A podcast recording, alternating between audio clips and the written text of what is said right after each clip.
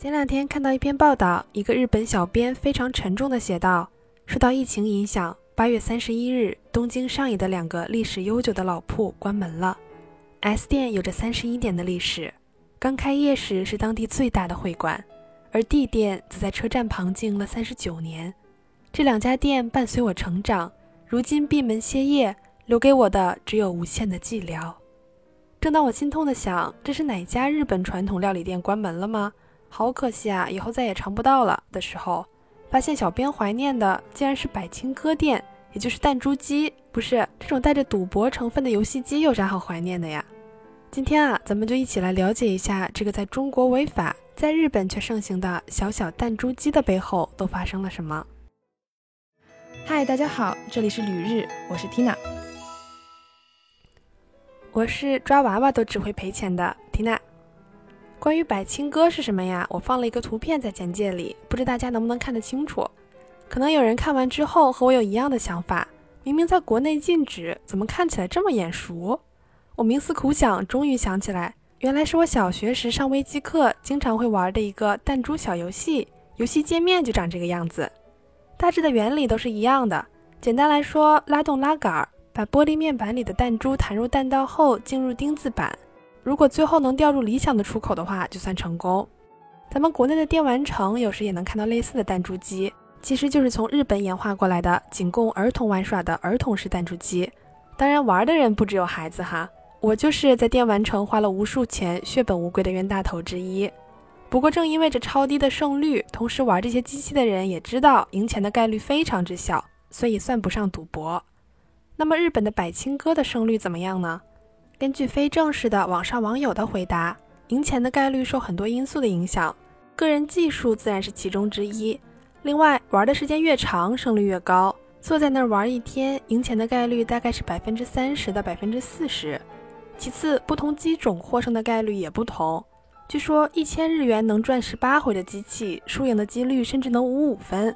这说的我都心动了，赶紧默念几遍：富强、民主、文明、和谐。不过往下翻也能看到百青哥上瘾想要剁手的网友们的规劝。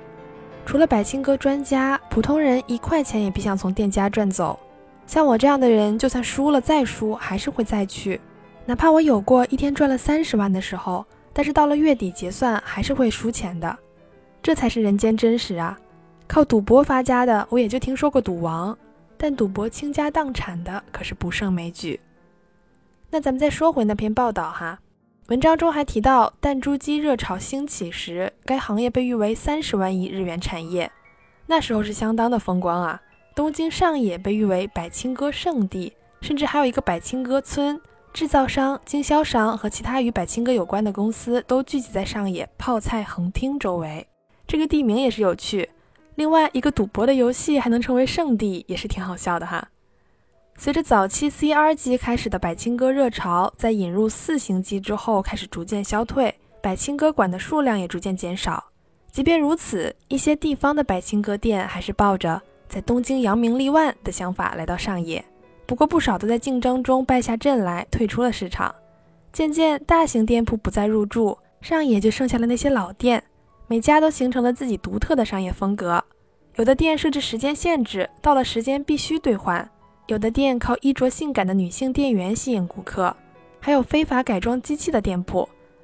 当然，越说越邪乎，感觉和违法犯罪扯上的关系更大了。而随着百青哥热潮的消退，本来上野的百青哥村就开始没落，疫情更是加速了这一进程。不仅是曾经象征着百青哥最高技术水平的坐落于上野的展厅们挨个关门大吉，由于制造商和经销商的破产。百青歌村甚至开始出现了空房子、无人居住的状况。从前无数从业者前来参观新机种的热闹街道，现在也是无人问津。那为啥说百青哥受到的冲击可能比餐饮、住宿还要大呢？因为它的经营成本其实要比我们想象的高得多。除了普通的房屋出租费用以外，昂贵的百青歌机器必须不断更换。正常经营一家百青歌店，每年必须安装数百台百青歌机。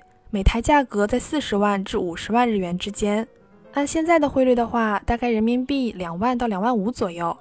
即使是一家小店，也需要一亿日元左右的设备投资。机器以外的投资也很可观，由于会有大量吸烟的顾客，需要考虑到空调设备更新和天花板的高度，使得建筑和室内设计费用比普通商店要高出不少。